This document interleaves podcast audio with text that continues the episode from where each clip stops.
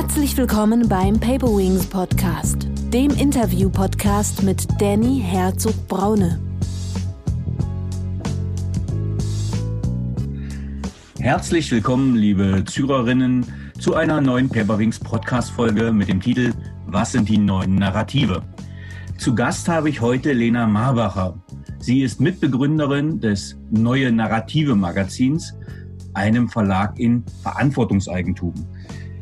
Ich bin letztes Jahr auf das Magazin Neue Narrative durch eine Empfehlung gestoßen und seitdem ist es das zweite Magazin, was ich als Printmagazin abonniert habe.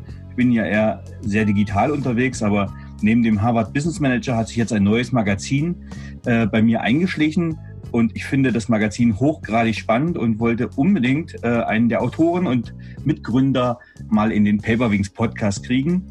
Und tatsächlich bin ich sehr froh, dass äh, Lena Marbacher sich bereit erklärt hat, in diesen Podcast zu kommen. Ähm, denn es ist ein sehr spannendes Magazin mit ganz vielen neuen Themen. Das Magazin für neues Arbeiten nennt es sich. Es setzt sich für eine egofreie Wirtschaft auf Augenhöhe ein. Aber was es alles in dem Magazin zu lesen gibt, äh, warum es gegründet wurde, äh, wie es organisiert ist. Genau das sind die Fragen, die nicht ich beantworten möchte, sondern jetzt Lena am Hörer habe und mich sehr freue, dass sie quasi uns ein paar Auskünfte zu dem Magazin geben kann. Ähm, Lena, ganz kurz, kannst du dich bitte vorstellen? Ja, gerne. Genau, du hast schon einiges gesagt. Ich bin Mitgründerin von Neue Narrative. Ähm, wir, wir, wollen mittlerweile gar nicht mehr nur Magazin sein, sondern gerne äh, Verlag in irgendeiner Form. Digitalverlag der Zukunft haben wir gerade in unsere neuen OKRs geschrieben. Ähm, von daher wird es auch mehr Digitales geben, auch für dich bald. Und ich ähm, genau habe Neue Narrative mitgegründet, habe vorher lange in der Organisationsentwicklung gearbeitet, war Gesellschafterin ähm, eines einer Unternehmensberatung, The Dive, ähm, und bin aber eigentlich von Hause aus Produktdesignerin. Heißt, ich habe überhaupt nichts mit Organisation zu tun gehabt, sondern ich habe mich mit ähm, Gestaltung auseinandergesetzt und dann aber ähm, sehr schnell den Weg gefunden von dem Weg, wie Designer und Designerinnen arbeiten, ähm, hin zu agilem Arbeiten. Ähm, wie bist du die Person geworden, die du heute bist? Also auch vielleicht mal getrieben, du hast ja einen PhD. Was war zum Beispiel dein Promotionsthema? Du hast ja ein bisschen über Design Thinking erzählt. Ähm, also wie hat sich das Ganze entwickelt, dass du da stehst, wo du heute stehst?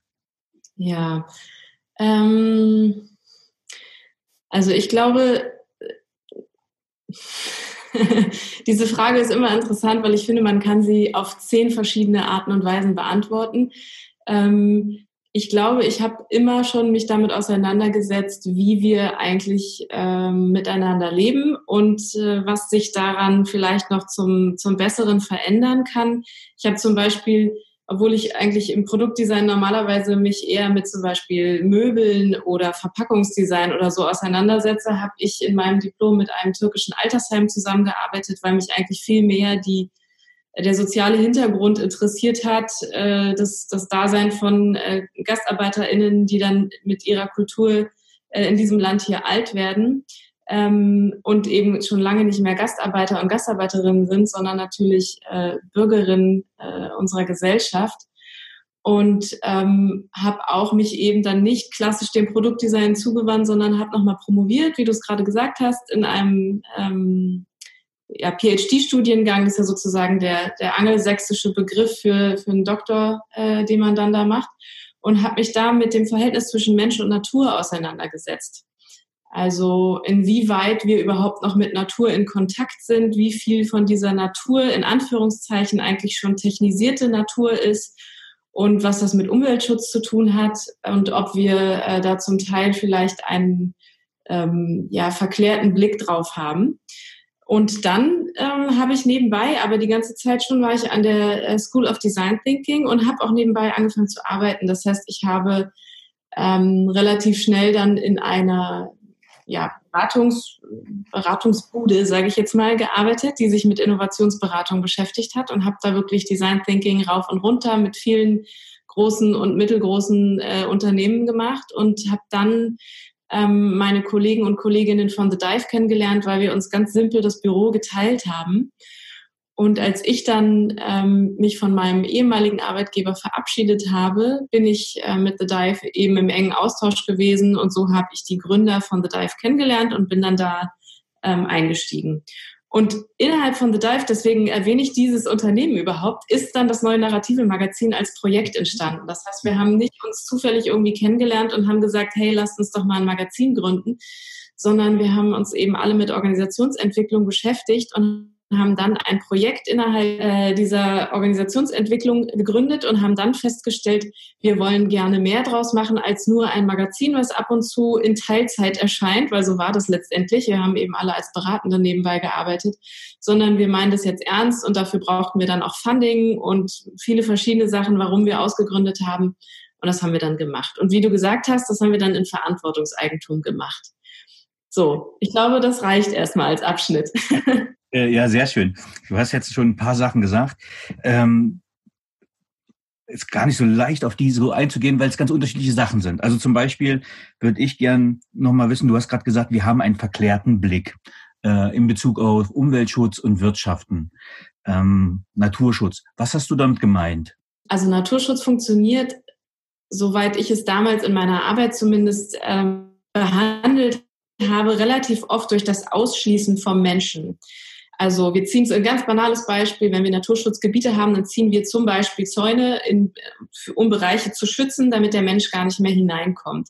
Es gibt natürlich auch andere Arten des Naturschutzes, wo es eben eher darum geht, und das ist das, was ich auch sehr viel mehr befürworte, äh, dass der Mensch schon noch in die Natur hineingelassen wird und wir eher am Umgang mit Natur arbeiten müssen und eher ein Verständnis und Verantwortungsübernahme für Natur ähm, als unsere Aufgabe sehen müssen. Das heißt, ich glaube, es geht, sollte vor allem darum gehen, einen verantwortungsvollen um Umgang mit Natur zu haben ähm, und nicht so sehr darum, den Menschen vor der Natur, Natur zurückzuhalten, damit die Natur erhalten bleibt. Weil was dann auch so ein bisschen passiert ist, dass wir quasi ein, eine Natur aufrechterhalten, die schon so ein bisschen vergangen ist und nicht mehr ähm, schauen, wie entwickelt sich Natur eigentlich mit dem Menschen zusammen. Weil dass sie sich anders entwickeln wird, ist vollkommen klar.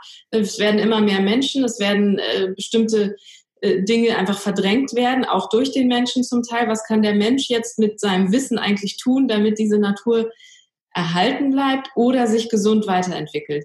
Und es ist auch so ein bisschen, du merkst es auch schon, wenn man sich damit lange in einer Doktorarbeit beschäftigt hat, dann wird man auch so ein bisschen zum Nerd. Das heißt, entschuldige, wenn ich, wenn ich jetzt schon in so in so äh, tiefere Bereiche eindringe, das ist dann immer auch großer Diskussionsbegriff um den Begriff Natur überhaupt. Was kann man überhaupt noch als Natur definieren und so weiter. Genau, aber da, so ein bisschen das verbirgt sich dahinter. Ähm, ich finde das schon einen sehr spannenden Themenpunkt, den du aufgreifst. Ich habe in einer Paperwings Podcast-Folge auch einen Referenten aus dem Umweltministerium äh, hier gehabt, wo es genau um das Thema Nachhaltigkeit, Umwelt- und Naturschutz auch ging. Äh, und er hat mir ein sehr gutes Buch empfohlen, Homo Deus von äh, dem israelischen Wissenschaftler Harari. Und da geht es auch darum, wie sich der Mensch entwickelt und das, glaube ich, die Zahl war 95 Prozent der lebenden Säugetiere sind domestiziert. Das heißt, es gibt nur noch fünf Prozent freilebende Säugetiere und der Rest ist in, ja, in Pflege, Gefangenschaft, Haustiere, wie auch immer, in Zusammenarbeit oder in, in, ja, in, Leben, Lebenspartnerschaft, wie auch immer, ähm, mit dem Menschen. Von daher ist das ja schon, ähm, dass wir uns die Natur untergetan gemacht hat oder die Natur sich auch, auch zugeordnet hat. Und es gibt auch gerade eine sehr schöne Dokumentation von Netflix, äh, Die Nacht bei Erde bei Nacht wo man sieht, wo eine indische Stadt äh, sich schnell entwickelt hat und plötzlich die Raubtiere nachts durch die Großstädten pilgern äh, und quasi ja ihren Lebensraum in der Stadt gefunden haben. Also und dann ziehen sie sich tagsüber wieder zurück. Also ich finde das schon ein sehr spannendes Thema und fand deswegen den, die Gedankenausführung sehr spannend und ich glaube, wir können da super gut in die Tiefe gehen, würde aber ein bisschen an dem Thema vorbeigehen, was wir heute vorhaben. Ähm, ganz wichtig finde ich noch, das Magazin heißt Neue Narrative. Und ich könnte jetzt die Wikipedia-Definition vorlesen von, was ist ein Narrativ. Die würde ich jetzt gar nicht als zielführend achten. Wie kam es zu dem Titel und was verstehst du unter Narrativ und neuen Narrativen? Ja, in der Tat hat es sogar auch ein bisschen was mit meiner Doktorarbeit zu tun, weil ich einen Professor hatte, der leider mittlerweile schon verstorben ist, der damals davon sprach, weil es ist ja nicht so gewöhnlich, dass Designer und Künstlerinnen promovieren. Das ist, ähm, gibt es in Deutschland noch nicht lange. Das gibt es erst seit 2009, 2008, 2009. Ähm, und der sprach damals davon, wir brauchen neue Narrative in der Wissenschaft, nämlich die Anerkennung von Erkenntnisgewinnung durch Kunst und Design. Also, dass Künstler und Designerinnen eben auch zu Erkenntnisgewinn beitragen und nicht nur klassische Wissenschaftlerinnen aus den Naturwissenschaften, Geisteswissenschaften oder, oder, oder. Und damals ähm, fand ich diese Beschreibung total interessant einfach. Und es war, glaube ich, so mit die erste, das erste Mal, dass ich diesen Begriff neue Narrative gehört habe. Und da bin ich so ein bisschen, sagen wir mal, den habe ich mir einfach abgespeichert. Und ein paar Jahre später äh, gab es dann genau diesen Punkt, dass ich in meiner Beratungsarbeit das Gefühl hatte, es gibt bestimmte Themen, die ich ja nicht so ausgiebig behandeln kann, wie ich das gerne hätte, weil ich natürlich immer am Auftrag einer Kundin oder eines Kunden arbeite und da ist dann nicht so sehr gefragt, womit ich mich gerade außerdem noch auseinandersetzen möchte. Natürlich findet es da seinen Platz, aber nicht in der Ausführlichkeit, in der ich das manchmal gerne getan hätte. Und so bin ich auf die Idee gekommen, eine Publikation zu gründen, in der wir uns mit diesen Themen einfach beschäftigen können. Und habe das dann ja mit meinen Kollegen gemeinsam jetzt ausgegründet. Und neue Narrative sind für uns quasi sinnstiftende, handlungsanweisende Erzählungen. Also ähm, Erzählungen, die uns anregen, etwas nachzumachen, sage ich jetzt mal ganz einfach. Ähm, und das ist das Ziel, das wir im Magazin eben auch verfolgen, dass wir Content, also Inhalte anbieten wollen, die Menschen zeigen, wie eine andere verantwortungsbewusste Wirtschaft funktioniert und wie ich sie selber nachbauen kann. Also möglichst viel Wissen zu teilen und Inhalte zu teilen und Tools zu teilen, die es anderen Menschen ermöglichen, sich eine Vorstellung davon zu machen, wie Wirtschaft auch anders funktionieren kann und sie dann entsprechend auch nachzuempfinden. Also jetzt auch gleich mal das erste Lob für einen, der äh, vor allem auch ein, ja, ein visueller Rezeptionist ist. Das heißt, ich nehme sehr, sehr viele Sachen einfach bildlich sehr schön auf. Und das gefällt mir auch besonders gut an eurem Magazin, dass ihr, man merkt, dass ihr aus der Design-Ecke quasi kommt, weil es sehr, äh, sehr viel über Bilder, über Schaubilder illustriert. Äh, und was ich schön finde, dass es nicht trockene Inhalte, aber auch akademische Inhalte, Inhalte visuell ansprechend dargestellt werden und damit einfach besser aufzunehmen sind. Von daher ist hier so ein kleiner Shoutout äh, erstmal dafür, wie es designt ist und wie man das dann aufnehmen kann und das halt quasi wirklich in einem, in einem zeitgemäßen, ansprechenden Look. Jetzt geht es ja auch um das Thema neues Arbeiten. Äh, das ist gerade ein, ein großer Begriff. Du hast Agilität schon eingeworfen, agiles Arbeiten. Was verstehst du unter neuem Arbeiten? Ja, ich glaube, der Begriff kann natürlich ganz viel meinen und für mich ist es dann am Ende ein, äh, sind es glaube ich verschiedene Ebenen. Wenn die zusammenkommen, dann handelt es sich für mich um neues Arbeiten und man kann aber mit der einen anfangen oder mit der anderen anfangen. Also es ist natürlich immer auch ein Prozess, wie weit man sich da schon entwickelt hat. Für mich sind es so ein paar äh, Felder, die wir für uns auch mal definiert haben, also die Organisationsform.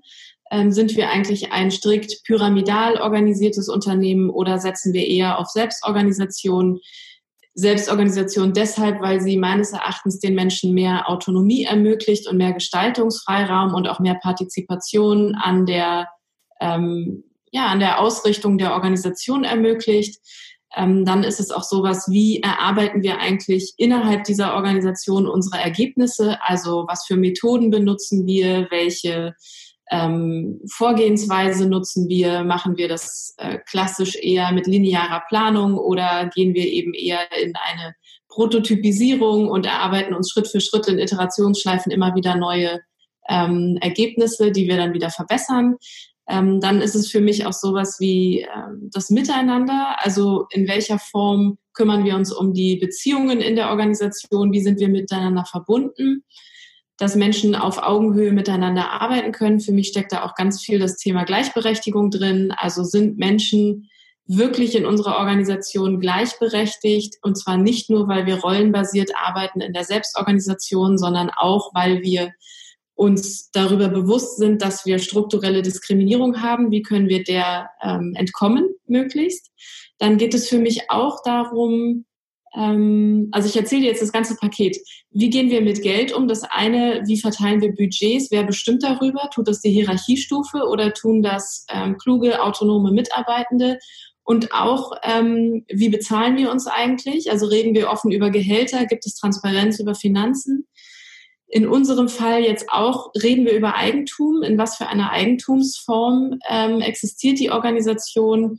Bedeutet diese Eigentumsform, dass wir ähm, Gewinnausschüttung immer nur für die Teilhabenden im Sinne von Shareholdern ähm, ermöglichen? Oder kann die Organisation selbst darüber bestimmen, wie sie mit dem erwirtschafteten Geld umgeht? Weil natürlich dieses Geld nur dadurch zustande kommt, dass alle, die in der Organisation sind, mitarbeiten und nicht nur durch diejenigen, die dort mal investiert haben oder die gegründet haben.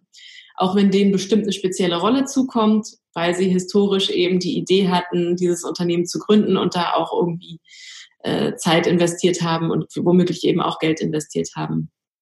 So, jetzt habe ich nicht mitgezählt. Ähm, es geht auch noch so ein bisschen um, also genau, Purpose ist für mich auch noch ein wichtiger Punkt. Also die Daseinsfrage, warum gibt es dieses Unternehmen überhaupt? Braucht es, also braucht die Welt das Unternehmen und wofür? Ja, die Frage, wofür sind wir eigentlich da? Welchen Beitrag leisten wir? Und diese Frage ist natürlich in unserer heutigen Zeit nicht mehr so richtig zu beantworten mit einem um Geld zu verdienen, sondern wie können purpose-orientierte Unternehmen gleichzeitig auch Profit machen, aber eben auch die Verantwortung nicht aus dem Blick nehmen. Genau. Ich habe jetzt nicht mitgezählt, aber es sind neun Felder eigentlich, mit denen wir uns da beschäftigen. Und ähm, jetzt gibt es eben ganz viele Unternehmen, die fangen mit der einen Sache an, die fangen an, äh, Methoden einzuführen oder die fangen an, sich mit Führung zu beschäftigen oder die fangen an, sich mit ähm, Organigrammen und Organisationsstrukturen zu beschäftigen. Und ich glaube, alles davon ist schon irgendwie ein bisschen New Work. Und für mich ist aber der, das eigentliche Ziel, auf all diesen Ebenen Veränderung anzustreben. Weil ich glaube, dass es richtig rund nur dann funktioniert, wenn man ähm, das ganzheitlich betrachtet. Und ich bin auch in manchen Organisationen, auch in, in unserer eigenen, beziehungsweise auch bei The Dive, haben wir immer wieder gemerkt, wo wir an Grenzen stoßen. Wenn man dann Selbstorganisationen eingeführt hat, dann funktioniert es irgendwann nicht mehr so gut zu sagen, über die Budgets entscheiden aber nur die Gesellschafterinnen und Gesellschafter. Da gibt es dann Diskussionen, zu Recht. Ähm, und deswegen glaube ich, dass es so ganzheitlich dann wirklich relativ viele Elemente braucht. Ja, ich finde es spannend. Du hast auch in, auf deinem Text, äh, auf deiner Website stehen, äh, Selbstorganisation braucht Führung. Ähm, also, oder konsequente Selbstorganisation funktioniert nicht ohne Hierarchie, ist quasi auch schon eine Erkenntnis, ähm, die du hast, die, die du so siehst, richtig? Absolut. Ähm, das, das, das teile ich auch und das finde ich auch ganz spannend, denn die Frage ist ja, wenn wir in, ich glaube, jetzt gerade Corona hat ja so einen New Work Beschleuniger gegeben, einfach durch die Digitalisierung in Unternehmen, äh, ja die Übergabe von Command and Control, das heißt äh, Führungskräfte sind zunehmend. Im Sommer waren die teilweise gefühlt hilflos, weil sie plötzlich ihre Mitarbeiter nicht mehr in Sicht und Handreichweite hatten, dadurch, dass sie zu Hause waren. Und oh Wunder, es funktioniert. Ähm, also Mitarbeiter arbeiten auch von zu Hause, äh, ja, intrinsisch motiviert, ohne dass jetzt Command and Control braucht. Ähm, was glaubst du, hat Corona positiv bewirkt in dem letzten Jahr für das neue Arbeiten? Ja, ich glaube, dass ähm, eben der Corona einerseits den Beweis angetreten hat, dass äh, zu Hause arbeiten für viele Menschen funktioniert und dass äh, Menschen sich genauso selbst organisieren, also im Sinne von Selbstmanagement betreiben können, ohne dass ihnen jemand dabei über die Schulter guckt. Das ist, glaube ich, immer so ein bisschen auch überspitzt formuliert. Also ich kenne gar nicht mehr so viele Führungskräfte, die ihren Mitarbeitenden wirklich die ganze Zeit über die Schulter gucken im wahrsten Sinne des Wortes. Aber natürlich ist, glaube ich, ein Effekt ganz klar da, dass wir gewohnt sind, äh, dass jemand einfach da ist äh, in dem verabredeten Raum. Also dass jemand im Büro ist und ich kann einfach rübergehen oder die Person an ihrem Platz anrufen und dann ist da jemand. Und diese Art von Zugriff, die entfällt natürlich dadurch, ähm, dass wir jetzt im Homeoffice sind, aber ich kann die Leute ja auch zu Hause erreichen. Das Einzige, was sich natürlich dadurch verändert, ist, dass die Menschen womöglich äh, zwischendurch auch mal was anderes machen, aber nicht weniger arbeiten, sondern einfach sich selber den Tag besser gestalten können, wann sie welche Dinge tun und dann eben trotzdem pünktlich im Meeting sind. Und ich glaube, viel ähm, eher uneffektives Austauschen wegfällt, weil wir eben nur konzentriert in den Meetingzeiten miteinander Zeit verbringen. Das habe ich zumindest an meinem eigenen Dasein irgendwie gemerkt. Was ich aber auch glaube, ist, dass ähm, Homeoffice natürlich immer möglich ist für Menschen, die in irgendeiner Form Wissensarbeit betreiben. Also jemand, der äh, mit, mit, einem Schraub, äh, mit einem Schraubendreher äh, dasteht und irgendwas zusammenbauen muss, ähm, in einem Werk oder so, der oder die kann natürlich nicht äh, einfach so ins Homeoffice gehen. Ja, also deswegen, die, diese Diskussion kippt manchmal so ein bisschen in so eine Elite, weil es natürlich Wissensarbeiter und Wissensarbeiterinnen, also alle, die mit dem Computer arbeiten, in irgendeiner Form betrifft und viele Menschen ähm, davon dann ausgeschlossen sind. Für die hat sich also wie viel im Bereich neue Arbeit getan? Naja, weiß ich nicht. Ne? Also das müsste man, ähm, muss man, glaube ich, auch von dieser Seite betrachten. Und dann gibt es natürlich noch einen ganz anderen Punkt, den habe ich ja eben auch erwähnt, also Menschen und Augenhöhe. Was wir ja auch gemerkt haben innerhalb von Corona, ist, dass das Homeoffice eben für Menschen mit Familie bedeutet, dass sie womöglich mehr Ablenkung jetzt zu Hause haben, weil sie sich in irgendeiner Form um Kinder kümmern müssen. Und wir wissen auch alle, weil es viel durch die Presse gegangen ist und es einfach natürlich sehr wahr ist, dass dieser Großteil der Pflege- und Care-Arbeit immer noch bei den Frauen hängt. Und Frauen in Homeoffice einfach echt ein Riesenproblem hatten jetzt in der Zeit, weil dann entsprechend eben ähm, äh, sozusagen andere Maßnahmen wie Kita geschlossen oder Schule oder was auch immer äh, zu Hause unterrichten stattgefunden haben und das natürlich einen äh, unfassbaren zusätzlichen Workload ähm, verursacht hat. Und da haben wir natürlich eine totale Schieflage gemerkt. Und wenn das ein Teil von New Work ist, wenn wir oft von Augenhöhe reden, und das tun wir ja in der New Work Blase gerne, dann vergessen wir oft diese strukturelle Diskriminierung von Menschen, die sich eben den Großteil der Care-Arbeit aufhalten müssen, äh, weil es strukturell so bedingt ist. Und deswegen hat Corona New Work beschleunigt und zum Teil auch verlangsamt. Genau, für die Zuhörerinnen. Äh, heute ist der 14.12. Äh, am 16.12. am Mittwoch ist nochmal ein harter Lockdown äh, geplant, vorgesehen und auch umgesetzt. Das heißt auch die Schulen, und das war ja auch meine Erfahrung, dass ja gerade das Homeschooling ja ein, ja, ein, ein erhebliche Erschwernis war. Ähm, das heißt, die Vorteile vom Homeoffice waren halt nicht äh, groß da, sondern es war eine große Erschwernis, wenn man sich auch um die Kinder kümmern durfte, musste, wie auch immer. Ähm, und ich glaube aber, man hat die auch ein bisschen daraus gelernt, dass das halt eine extreme Belastung, ich sage gerade mal so für Familien oder auch Alleinerziehende mit Kindern war. Und gestern ist, glaube ich, auch, oder heute habe ich auch die Nachricht gelesen, dass SAP zum Beispiel gesagt hat, okay, wenn jetzt der Lockdown kommt, ihr müsst nicht arbeiten. Ich glaube, da gibt es ein, zwei Vorreiterunternehmen. Es war, glaube ich, noch ein anderer großer Konzernunternehmen, die gesagt haben, okay, dann habt ihr, glaube ich, unbezahlten Urlaub bis in der Zeit und müsst nicht arbeiten, weil man das schon gelernt hat, dass es einfach nicht mehr zu stemmen ist. Und wie du sagst, es war ja so, dass das ja, Geschlechterbild oder das Rollenbild wurde man ja eigentlich in den 50er, 60er Jahren wieder zurückgeworfen, weil diese Mehrfachbelastung dann einfach zu Hause kam für, ja, gerade für Frauen, das halt ja, mehr wieder auf die Schultern kam.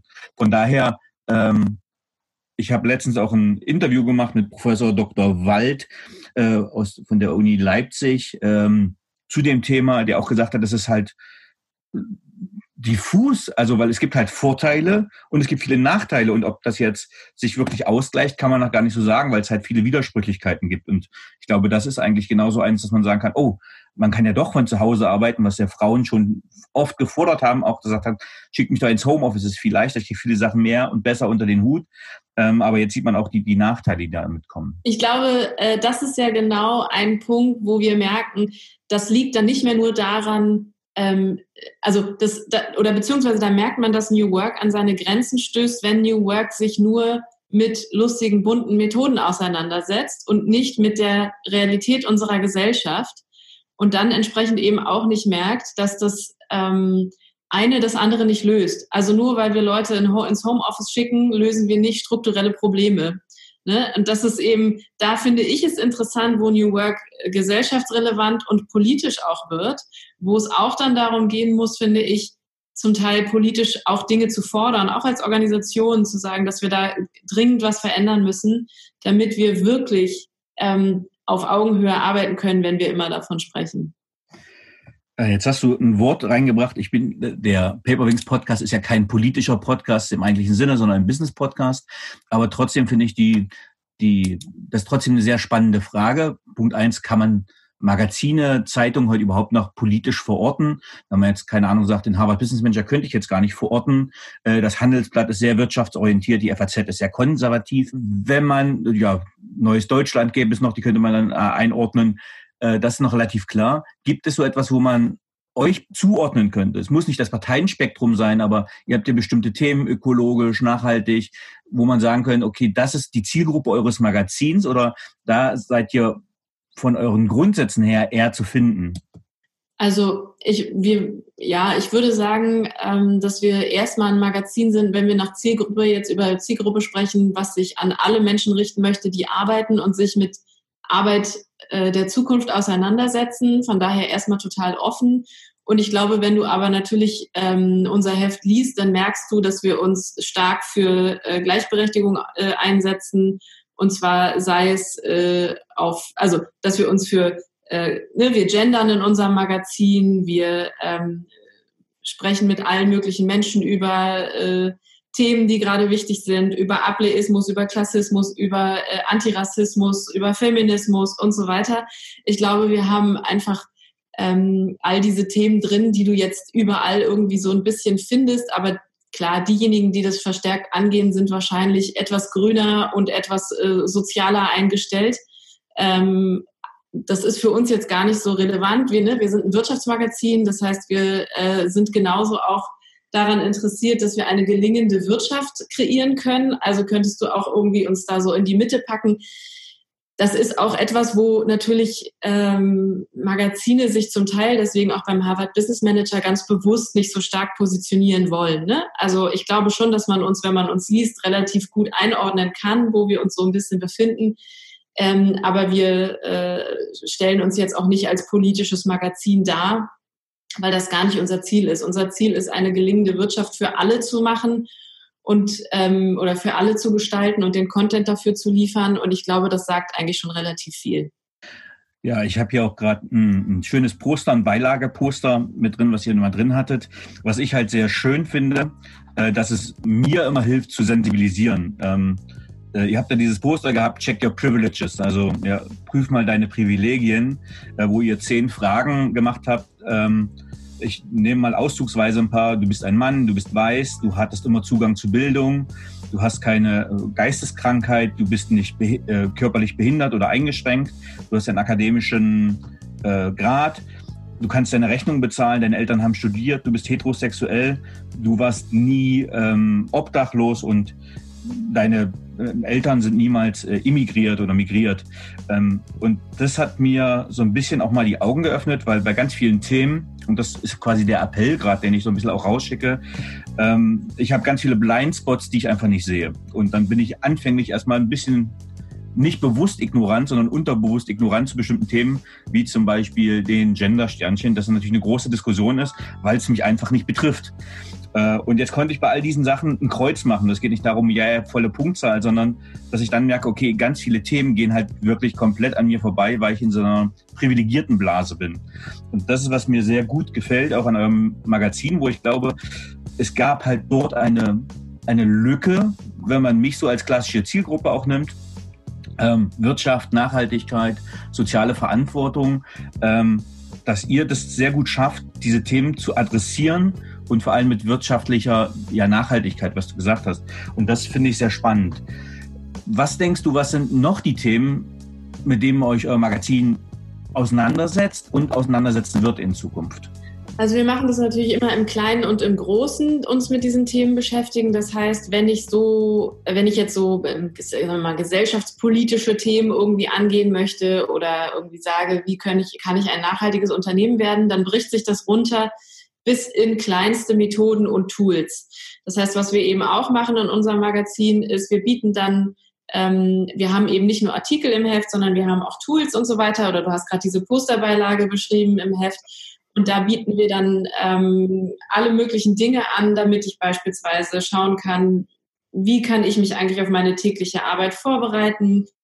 Wie organisiere ich meinen eigenen täglichen Workload? Ähm, wie viel Pausen brauche ich eigentlich auch? Wie viel Achtsamkeit womöglich, um auch mit dem Workload, den ich so habe, gut klarzukommen? Wie, ähm, welche Methoden wende ich an? Was sind Check-in-Fragen, die ich benutzen kann, um gut mit meinem Team in ein Meeting zu starten? Wie mache ich Strategie? Gibt es da vielleicht Tools, die mir helfen können? Ähm, da bieten wir dann beispielsweise eine Canvas an, die ich ausfüllen kann, um mal auf eine andere Art und Weise Strategie zu machen und so weiter und so fort. Und das halt in ganz vielen Bereichen, ne? sei es jetzt ähm, irgendwie Richtung agiles Arbeiten, sei es äh, Strategie machen, sei es Selbstreflexion anzuregen oder persönliche Weiterentwicklung, sei es ähm, wie können wir mal Rollenmodelle erklären und die auseinandernehmen, damit sie besser verständlich sind und so weiter.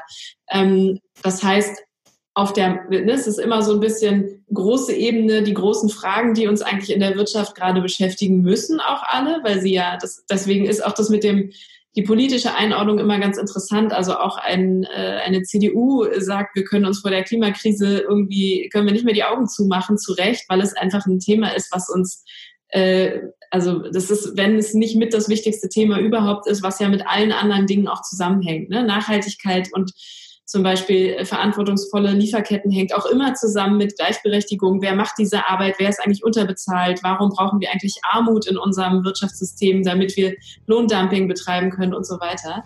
Ähm, und genauso aber auch auf der Mikroebene, was ich gerade sagte, diese ganz kleinen täglichen Methoden, das, wie wir zur Arbeit gehen, wie wir miteinander umgehen, wie wir uns streiten, wie wir Feedback geben und so weiter und so fort. Ähm, was sind für dich die wichtigsten Fähigkeiten der Zukunft als Arbeitnehmer oder als Führungskraft? Mm, also, ich glaube, dass die eine wichtigste Fähigkeit ist, sich selbst in Frage zu stellen, zu reflektieren und ähm, das nicht nur das nicht nur im Kopf zu tun, sondern dann auch anzunehmen und zu verändern. Also die Fähigkeit, sich selbst in Frage zu stellen, anzunehmen, wenn mir Kritik entgegenkommt und zu sagen, okay, guter Punkt, sollte ich drüber nachdenken, denke ich drüber nach und dann mache ich was anders. Ähm, das ist eine Fähigkeit, die aber nicht nur für Führungskräfte und Arbeitgeber und Arbeitgeberinnen wichtig ist, sondern, glaube ich, für alle Menschen. Und dadurch, dass ich glaube, dass Führung noch total relevant ist, aber in sehr vielen Rollen eine Rolle, also in sehr vielen Rollen sozusagen zum Tragen kommt. Ja, ich glaube nicht mehr, dass es die eine Führungskraft gibt oder geben muss, wie wir sie heute zum Teil kennen, sondern ich glaube, dass Führung in mehreren Rollen ähm, aufgeteilt werden kann und vielleicht auch sollte. Ähm, und in diesen Führungsrollen können mehrere Menschen immer wieder mal reinschlüpfen, sodass auch für mehr Menschen Führungsfragen relevant werden, als es bisher ist. Ja? Ähm, von daher gelten diese, also gilt das auch für jeden anderen Mitarbeiter und jede andere Mitarbeiterin. Ähm, und wenn ich aus Arbeitgeber- und Arbeitgeberinnenperspektive gucke, dann ist es für mich ähm, die Frage, tatsächlich auch die Frage, ob wir ähm, die, die richtigen Strukturen bieten, um Menschen autonom arbeiten lassen zu können, damit Menschen in ihren Stärken ähm, ihre Potenziale entwickeln können und sich entfalten können. Ähm, das heißt nicht, dass alle irgendwie grundsätzlich immer einfach nur, also es gibt ja dann immer diesen, diese Befürchtung von, von, sagen wir mal, eher besorgten Menschen, dass dann alle machen, was sie wollen und dass dass das heißt, die Leute sitzen vorm Fernseher zum Beispiel oder zocken nur noch YouTube-Videos ähm, oder was auch immer, was man sich da so vorstellen kann, ähm, sondern dass Menschen eben sehr wohl Lust haben zu arbeiten und was äh, und gerne Dinge tun und dass sie ähm, dann auch im, im Sinne der Organisation entscheiden würden oder im Sinne der Organisation auch handeln, also verantwortungsbewusst handeln. Ich kriege diese Frage ganz oft, ja, aber wenn jetzt Leute Verantwortung übernehmen sollen und sie wollen nicht, dann denke ich mir, ja, da ist kulturell liegt dann da irgendwas äh, im Argen. Und wenn ein, jemand keinen Bock mehr hat, Verantwortung zu übernehmen, dann hat man es ihm oder ihr sehr wahrscheinlich lange vermiest. Oder sie wurde nie ernst genommen oder sie wurde nie gehört oder es wurde gesagt, ja, ja, du trägst die Verantwortung und dann hat doch jemand anders entschieden. Ja? Also das ist, äh, dann, dann denke ich immer, was ist eigentlich mein Menschenbild, dass ich glaube, andere Leute wollen nicht gerne Verantwortung übernehmen. Das ist eine Frage, die ich mir dann stelle. Und das sind alles Fragen, die ich mir als Arbeitgeberin stellen sollte. Und genauso auch, wenn ich gerne für eine Gesellschaft relevant sein will, die ähm, aus 50 Prozent Männern, aus 50 Prozent Frauen, aus 25 Prozent Menschen mit Zuwanderungshintergrund und aus 10 Prozent Menschen mit chronischer Erkrankung oder Behinderung ähm, besteht, dann sollte ich möglichst was dafür tun, dass ich diese Menschen in meiner Organisation als Mitarbeitende habe. Und nicht, dass meine Organisation in der Führungsebene beispielsweise nur aus weißen Männern besteht. Weil das immer so ist, so wie du das selbst auch beschrieben hast, dass wir damit reproduzieren, uns selbst eher nachzurekrutieren in die Organisation. Ja, also weil das gibt dieses Phänomen des Mini-Me, das heißt, äh, Männer rekrutieren eher Männer, die ihnen ähnlich sind. Frauen rekrutieren vermutlich eher Frauen, die ihnen ähnlich sind und so weiter. Das heißt, wenn ich eine große Durchmischung habe, dann kann ich auch sicherstellen, dass diese Durchmischung sich sozusagen fortführt. Und ich glaube, die Zeit, dass ähm, und das, also ich sage das jetzt nochmal so pauschal, die Zeit, dass Männer ähm, beispielsweise äh, äh, Kosmetikprodukte für Frauen hergestellt haben, die eigentlich ein bisschen vorbei an dem gehen, was Frauen eigentlich gerne bräuchten, nämlich nicht eingeredet zu bekommen, dass sie sich ständig Sorgen machen müssen, ob sie schön genug sind, sondern einfach nur Haare waschen. Ähm, ich glaube, diese Zeit ist zu Recht vorbei. Und um das zu verändern, brauche ich den Einblick von meiner eigenen Zielgruppe. Und deswegen brauche ich diese Zielgruppe in meiner Organisation. So, das ist etwas, was meiner Meinung nach Arbeitgeber und Arbeitgeberinnen dringend verändern müssen. Und das bedeutet aber für manche Menschen auch von ihren Privilegien ein Stück weit abzurücken. Das ist, glaube ich, das, wovor viele Angst haben. Ich glaube aber, dass das gar nicht so viel Angst machen muss, sondern dass es eine total große Chance ist für Innovation und auch für zukunftsfähige Unternehmen. Also da wären wir jetzt schon wieder fast bei einer gesellschaftspolitischen Frage, aber äh, wie ist das aktuelle Männerbild oder wie sehen sich Männer in der Gesellschaft selbst, weil ja auch die neue Rollen gesucht haben und äh, die akzeptierter sind. Also ich fange mal an damit, dass äh, Männer Elternzeit nehmen können. Also dass es noch nicht ausgeglichen ist, noch nicht gleichberechtigt. Es gibt natürlich auch natürlich biologische Gründe dafür.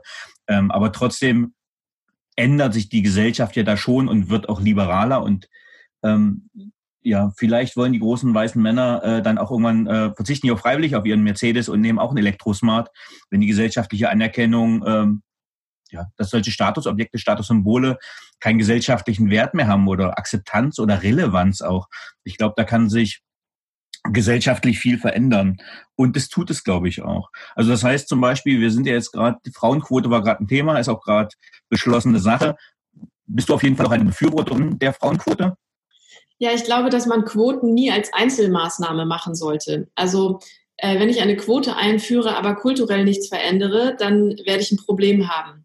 Äh, wenn ich ähm, beispielsweise ganz viele Frauen in meine Führungspositionen äh, hole, aber ich äh, niemanden habe, der sich mit ähm, sagen wir mal, etwaigen Diskriminierungsthemen in der Organisation auskennt, dann ähm, ist das auch schwierig. Also wir müssen solche Themen ja immer ganzheitlich betrachten. Das heißt, eine Quote ist erstmal wunderbar und super, weil sie überhaupt erstmal die Möglichkeit schafft, dass wir uns daran halten müssen die Frage ist ja, es gibt ja beispielsweise eine Quote für Menschen mit Schwerbehinderung. Ja, also Organisationen müssen ab einer bestimmten Größe, gar nicht so groß, ich glaube ab 20 ähm, Festangestellten, eigentlich einen Menschen mit Schwerbehinderung einstellen. Ähm, das wissen ganz viele Menschen gar nicht. Es ist aber so. Und was aber passiert, ist, dass wir ähm, ganz oft einfach die Strafe zahlen und in ihre, unsere Bilanz einrechnen, anstatt uns darum zu kümmern, einen Menschen mit Behinderung anzustellen. Was ist, das ist eigentlich totaler Irrsinn. Das heißt, es ist immer noch die Möglichkeit da, das zu umgehen. Aber ich glaube, wenn wir das ernst meinen, dann ähm, sollten wir uns daran halten und dann sollten wir eben auch gucken, was bedeutet das dann eigentlich. Und dann ist eine Quote eine Maßnahme von ganz vielen. Sehr schön. Ich habe noch eine Frage, die ich am liebsten eigentlich umgehen wollte weil ich immer wieder äh, intellektuell hängen geblieben bin an der und nicht mehr weiterkam. Und zwar ging es um die relativ einfache Frage um das Verantwortungseigentum. Ähm, ihr habt es auch in eurem Heft sehr schön beschrieben, aber irgendwie hat mich dann doch, äh, ich bin nicht mehr durchgedrungen. Ähm, aber die Diskussion ist, glaube ich, sehr wichtig, weil sie Anfang des Jahres auch von vielen äh, gefordert wurde, dass man sagt, okay, wir haben gerade ganz viele im Mittelstand, wo die Unternehmen keine Nachfolger finden. Das heißt, der klassische familiengeführte mittelständische Betrieb, der Sohn will es nicht machen, die Tochter will es nicht machen. Man findet auch keine Geschäftsführer, die das dann übernehmen wollen. Und dann kam der Ruf nach dem Verantwortungseigentum. Kannst du mit eigenen Worten, weil du ja Erfahrungen hast und auch das Wissen, was das Verantwortungseigentum bedeutet? Ja, Also Verantwortungseigentum bedeutet eigentlich, dass du ähm, ein Unternehmen bist mit gebundenen Mitteln, mit gebundenen Geldmitteln. Ja, das heißt, das Geld fließt nicht aus der Organisation raus, sondern bleibt im Unternehmen. Es wird immer reinvestiert. Mhm. Und das passiert mit allen Gewinnen, die wir einnehmen, so dass ich als Teil, also als Gesellschafterin oder Shareholder, wie auch immer welchen Begriff man ähm, benutzen möchte, also wenn mir Anteile gehören, mhm. so klassischen GmbH ja der Fall ist. Wenn ich jetzt acht Prozent habe, dann gehören mir auch acht Prozent der Stimmrechte. Und ich habe auch eben entsprechend jedes Jahr Anspruch auf acht Prozent Gewinnausschüttung. Ja? Mhm. So. Ähm, das wird sozusagen unterbunden. Das eine ist, es werden Stimmrechte von Anteilen getrennt. Wenn ich acht Prozent Anteile habe, habe ich nicht mehr automatisch acht Prozent Stimmrechte. Das trennt man voneinander ähm, so dass ich eben auch nicht mehr darüber bestimmen kann, als Investorin beispielsweise oder auch als Gesellschafterin, die gar nicht mehr unter, in der Unternehmung aktiv arbeitet, sondern mittlerweile schon irgendein anderes Unternehmen gegründet hat, was ja ganz oft so der Fall ist. Ich kann nicht mehr darüber bestimmen, ob das Unternehmen verkauft wird ähm, oder wo es strategisch bei den großen Fragen, wo es um Budgets geht und so weiter hingeht. Das ist dann immer Gesellschafter, also Anteilseigner Sache und das wird voneinander getrennt. Und das bedeutet, dass ich also auch erstmal nicht mehr mir eben so ein zweites Gehalt ausschütten kann jedes Jahr als Gesellschafterin. Ne? Das ist mhm. immer das, wo sich dann viele vorfürchten, aber dann kriege ich weniger Kohle. Das eine ist, ich kann das abbilden in meinem Gehalt. Ja, ich kann ja einfach höhere Gehälter auszahlen. Und das, was noch dazu kommt, ist, dass diese Stimmrechte müssen ja irgendwo hingehen. Ja, die, die fliegen ja jetzt nicht leer durch den luftleeren theoretischen Raum, sondern es gibt eine in unserem Konstrukt, was wir jetzt gerade gebaut haben, weil es ja noch keine neue Rechtsform dafür gibt. Das wird gerade erst geprüft, ob es die geben soll. Ähm, es gibt eine Mitarbeiter GBR, das heißt, wir haben innerhalb der GmbH eine GBR und diese GBR hält 99 Prozent der Stimmrechte. Das mhm. heißt, alle Mitarbeiter und Mitarbeiterinnen, die in dieser GBR sind, und das kannst du dann selber regeln, wie viel, also ab wann du da in dieser GBR teil sein darfst, ab also nicht 20 fest, also 20 Stunden festangestellt und mindestens einem Jahr Zugehörigkeit zum Unternehmen oder so. Ja, kannst du dir irgendwas ausdenken? Ähm, die sind dann alle in der Mitarbeiterin GBR und können entsprechend über Budgets mitbestimmen, über Geschäftsführer und Geschäftsführerinnen mitbestimmen und über Reinvestierung. Also in welche Projekte wollen wir investieren? Wollen wir lieber Gehälter erhöhen? Wollen wir neue Produkte bauen? Wollen wir was auch immer, uns vergrößern und neue Menschen anstellen und so weiter. Und dann haben wir für uns festgelegt, auch wie in dieser GBR entschieden wird, nach welchem Entscheidungsprinzip das passiert und so. Ähm, genau, und dann gibt es noch ich habe ja von 99 Prozent Stimmrechten geredet. Das heißt, es gibt noch ein Prozent, was übrig ist und das hält eine externe Stiftung, die als Kontrollgesellschafter funktioniert. Ähm, und die ist nur dafür da, um ein Veto einzulegen, wenn wir verkaufen wollen oder wenn wir Gewinne ausschütten wollen. Das ist quasi immer nur im, im, im Ernstfall quasi, kann die ihr Veto erheben und ähm, soll es auch. Das ist die einzige Funktion, die dieses äh, Stimmrecht hat, dieses eine Prozent. Okay, super. Danke, dass du dieses äh, für mich recht trockene Thema so plastisch geschildert hast. Ähm, dann können die Zuhörerinnen auch was damit anfangen und äh, ich jetzt auch. Ähm, und jetzt würde ich den Hauptteil auch abschließen und wird zu dem eher persönlichen abschließenden Teil kommen. Welche Fähigkeit bzw. Fertigkeit möchtest du gerne haben, die du noch nicht hast? Ähm, ah, ich würde gerne extrem gut Schach spielen können. Ich übe gerade Schachspielen und bin aber noch am Anfang. Und ich habe vor, deutlich besser zu werden. Das reizt mich total, weil ich gerne solche Spiele mag, wo man ähm, strategisch denken muss und so ein bisschen äh, sich im Vorhinein überlegen muss, wie könnte, was passiert, wenn der jetzt das und das macht. Ähm, also hat nichts mit Arbeit zu tun erstmal, jedenfalls auf den ersten Blick, vielleicht am Ende dann schon, aber ähm, genau, ich würde gerne gut Schach spielen können. Und dann bin ich äh, jemand, die sehr gerne handwerklich arbeitet. Das geht so ein bisschen einher mit dem Produktdesign-Studium. Da äh, arbeitet man in der Tischlerei und in einer äh, Metallwerkstatt und in einer Goldschmiede und in einer Kunststoffgießerei oder in einer auch Kunststoff drücken und so weiter. Und ähm, es gibt bestimmt auch noch einige äh, handwerkliche Dinge, die ich noch nicht beherrsche. Aber ähm, genau, da, und deswegen, es gibt immer was, was ich da noch nicht kann und wo ich irgendwie Lust habe, noch was zu lernen. Ähm, und das macht mir unheimlich viel Spaß. Und deswegen würde ich irgendwie sowas sagen. Schweißen kann ich schon. Was, was könnte noch sein? Ähm, also es geht ja dann auch darum, darin einfach besser zu werden. Ähm, Fun Fact, ähm, es gibt auf Netflix gerade die Serie äh, Queen's Gambit, da geht es um Schach. Äh, das ist gerade irgendwie weltweit ein Erfolg und das hat dazu geführt, dass äh, bei eBay gerade ganz viele äh, gebrauchte Schachspiele ganz stark verkauft werden. Die Tutorials zu wie spiele ich Schach ähm, gehen gerade in die Höhe. Das heißt, äh, ich finde es gut, dass das Spiel der Könige quasi so eine Renaissance erlebt. Ähm, und ich versuche mich auch immer wieder meinen Töchtern denen das beizubringen und die Motivation aufrechtzuerhalten, weil ja, ich glaube auch für äh, strategisches Denken äh, ist das ein gutes Spiel, Zug um Zug. Äh, ja, vielen Dank dafür. Was ist dein Lieblingsbuch oder ja, welche Bücher haben dich am meisten geprägt und dein Leben beeinflusst? Puh, schwierige Frage. Ich lese wirklich viel ähm, und kann da kein einzelnes herauspicken. Aber entgegen, wir reden in einem, wir reden ja über Arbeit und ich erzähle dir jetzt was ähm, von einem Roman, der hier auch gerade neben mir steht oder der zumindest in Sichtweite ist. Äh, ein wenig Leben von äh, Hanya Yanagihara, einer ähm, hawaiianischen Amerikanerin, sage ich mal. Äh, deswegen der Name, deswegen erkläre ich das nur. Und ähm, das ist, glaube ich, das Buch, was mich in den letzten zehn Jahren am meisten gepackt hat. Es ist ein extrem intensives Buch, was wo man immer denkt, eigentlich extremer kann es nicht werden und es wird aber immer noch extremer und noch näher. Also es geht einem wirklich sehr, sehr unter die Haut.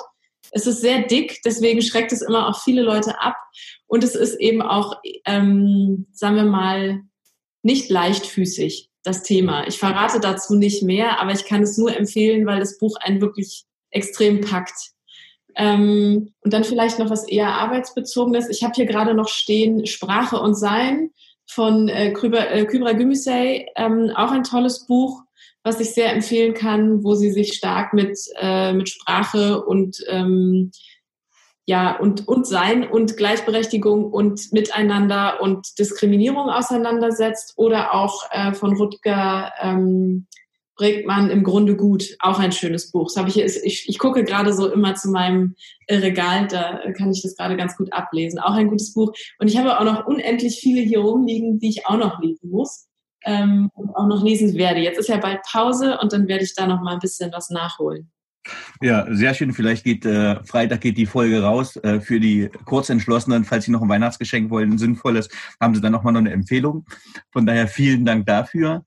Ähm, wer waren die drei Menschen, die den größten Einfluss auf deine berufliche Entwicklung hatten? Also, ich würde sagen, einerseits was Klassisches, mein Vater. Ähm, ich komme aus einer Familie, wo ein ganz klassisches Rollenverständnis herrschte. Meine Mutter hat äh, mit den Kindern aufgehört zu arbeiten und war Hausfrau und mein Vater hat ein kleines Bauunternehmen gehabt. Und ähm, ich habe von ihm, glaube ich, gelernt, sehr unerschrocken und risikobereit in die Welt zu gehen. Gar nicht so sehr, weil er mir das aktiv gezeigt hat, sondern einfach, weil er mir das vorgelebt hat. Und er ist ein sehr großzügiger Mensch, ähm, der sein Unternehmen dann am Ende seiner Karriere seinen Mitarbeitenden geschenkt hat. Äh, das war für mich immer eine große, ähm, ja, also Vorbildfunktion, Inspiration, weiß ich gar nicht. Das sind immer so riesige Wörter für mich. Ich tue mich mit denen immer so ein bisschen schwer. Ich hab, tue mich auch schwer damit, wenn Leute mir sagen, du bist doch selber ein Vorbild ähm, oder solltest eins sein. Aber ja, das hat mich auf jeden Fall beeindruckt, würde ich sagen. Ich finde das sehr beeindruckend, wenn man da so eine gewisse Selbstlosigkeit hat und sagt, ich habe für mich genug eigentlich und ähm, jetzt ist es Zeit für andere. Und ähm, dann würde ich sagen, auch meine Doktormutter. Ich hatte das große Glück, ich hatte Doktoreltern. Ich hatte einen Doktorvater und eine Doktormutter ähm, weil ich einen, einen Doktor gemacht habe, der zur Hälfte praktisch eben im Designbereich und zur anderen Hälfte theoretisch war. Und die hat mich auch auf jeden Fall ähm, begleitet und beeindruckt in ihrer, in ihrer Art und in ihrer Herangehensweise. Ja, du hast noch drei Leuten gefragt, oder? Oder tu rein, rein numerisch hättest du jetzt drei, weil du Eltern und Vater hast. Ähm, aber wenn du noch einen dritten nehmen willst, also eine, ja, ähm, nee, ich glaube, ich lasse es dabei, weil sonst müsste ich jetzt zu lange grübeln. Also meine Mutter hat mich auf jeden Fall auch natürlich sehr geprägt ähm, in so einer sehr offenen, in, in einem sehr offenen Miteinander und dem sich nicht dafür scheuen, emotional zu sein. Ähm, auf jeden Fall auch. Und ja, dann noch viele, viele andere Menschen. Ähm, auch viele Leute, mit denen ich zusammengearbeitet habe, ne, da haben mich auch viele Leute auf jeden Fall stark beeinflusst und begleitet, ob jetzt Professoren und Professorinnen oder äh, Arbeitgeber und Arbeitgeberinnen, einzelne Kollegen und Kolleginnen, äh, gibt es auf jeden Fall deutlich mehr. So, was ich nicht so stark habe, ist so ein äh, ich habe von irgendeiner berühmten Persönlichkeit ein Buch gelesen und war dann total beeindruckt. So, das habe ich irgendwie nicht so. Da beeindruckt mich natürlich Menschen, aber trotzdem ist es nicht so, dass ich dann so, ja, dass das so krasse Leitfiguren für mich geworden sind. Eher aus dem nahen Umfeld. Ja, tatsächlich hatte ich die Frage vorher immer so noch drin hatte mit Vorbildern, Leitbildern, Idolen, aber die meisten haben ja auch äh, das ähnlich gesagt, so wie du. Deswegen habe ich die auch schon äh, so abgeändert, weil ich glaube, es sind halt Lebensphasen bedingt äh, Leute, an denen man sich orientiert. So und äh, ich glaube, das ist auch das, was du quasi sein kannst, quasi äh, nicht ein Vorbild im klassischen Sinne, sondern mehr, ähm, wie macht's denn die Lena? Äh, das finde ich ganz gut und da schaue ich mir mal die besten Sachen ab und mach's dann nach. Ähm, ich glaube, das ist das, was viele suchen und heutzutage auch machen. Ähm, was möchtest du am Ende deines Lebens von dir sagen können, erreicht zu haben? Ähm, ich möchte gerne tatsächlich einige Schritte weiter sein in unserer Art, wie wir wirtschaften. Also ich möchte gerne erreicht haben, dass ein, und das ist, glaube ich, hochgegriffen, aber ich mag ambitionierte Ziele, äh, Ziele ähm, dass wir den, die Mehrheit der Organisationen ähm, dazu ja, dass die sich selbst dazu gebracht haben, wir sie dazu bringen konnten. Äh, es geht ja eigentlich immer nur von innen heraus. Deswegen tue ich mich schwer damit zu sagen, dass, dass ich das dann vollbracht habe. Aber ich glaube, wir miteinander tatsächlich es geschafft haben, dass der Großteil von Unternehmen sagt, wir können nicht mehr so wirtschaften, wie wir es heute tun. Wir müssen uns mehr damit beschäftigen, was für Auswirkungen unser Wirtschaften hat, für wen wir das tun, warum wir diese Dinge tun und auch wie wir sie tun und dass ähm, reine Profitmaximierung der Vergangenheit angehört. Da wäre ich extrem, extrem zufrieden und glücklich, wenn ich das geschafft hätte, daran mitgewirkt zu haben. Ne? Das sind, glaube ich, Sachen, die gerade auch stark im Umbruch sind, wo ganz viele Menschen dran arbeiten, davon teil gewesen zu sein. Darauf würde ich mich sehr freuen. Hast du ein Lebensmotto? Und wenn ja, wie lautet es? Nee, ich glaube, ich habe kein Lebensmotto, aber wenn du mich jetzt ähm, so fragst, dann würde ich sagen, ähm, ich habe mich, ich habe mich immer, also ich, wenn, wenn, wenn ich eine Herausforderung habe, dann frage ich mich nie, oder dann habe ich nie vor Augen, das schaffe ich nicht, sondern dann habe ich immer in meinem Kopf, okay, was brauchst du, um das hinzukriegen? Also ich, ich ähm, denke ganz wenig defizitorientiert, so wo ich Sachen nicht kann und was ich alles nicht schaffen werde, sondern ich denke eigentlich immer im, okay, cool, was, was braucht es jetzt, damit ich das hinkriege? Und ich probiere das jetzt einfach mal aus. Ähm, und meistens gelingt es dann natürlich auch, dass man sich eine neue Fertigkeit daran geschafft hat. Es gibt natürlich Dinge, in denen man nie besonders gut wird. Das ist, ist natürlich auch bei mir der Fall, ganz klar.